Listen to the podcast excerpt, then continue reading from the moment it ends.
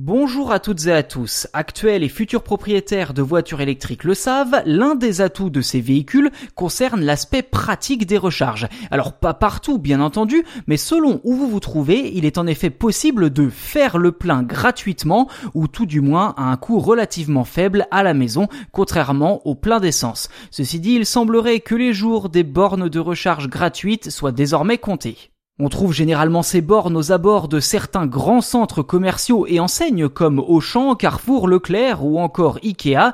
Elles étaient à l'origine le fruit de partenariats visant essentiellement à attirer les clients. Or, le nombre de véhicules électriques en circulation est en forte augmentation et la manœuvre ne doit plus vraiment être rentable pour les commerces en question. Le magazine économique Challenge explique d'ailleurs que Westfield, le plus gros opérateur de bornes gratuites installé dans 21 centres commerciaux en France, a tout simplement simplement décidé de passer ces bornes à un modèle payant. Pour ça, la firme s'est associée à la filiale Easyvia du groupe EDF et devrait proposer des charges à 25 centimes le kilowattheure, soit le double de ce que facture habituellement EDF. Si ce n'est pas une bonne nouvelle pour les habitués de ces recharges gratuites, il est pour l'instant impossible d'estimer si ce changement de cap aura un impact sur les ventes de voitures électriques en France. D'après Challenge, le manque de bornes de recharge serait l'obstacle principal qui freinerait près d'un conducteur sur deux à se convertir à l'électrique.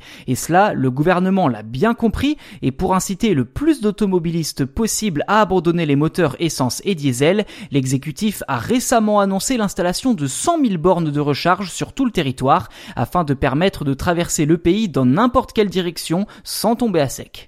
Sauf que le déploiement de ces bornes fait face à une difficulté de taille, un inconvénient que vous connaissez bien si vous écoutez Choses à savoir tech, la pénurie de composants électroniques comme les puces dues à la crise sanitaire. Conséquence, l'arrêt des chaînes de production de véhicules électriques et baisse des cadences de fabrication des bornes. Vous le constatez, si le secteur des mobilités électriques est en plein boom, il y a encore pas mal d'obstacles avant de généraliser pleinement ces technologies en France.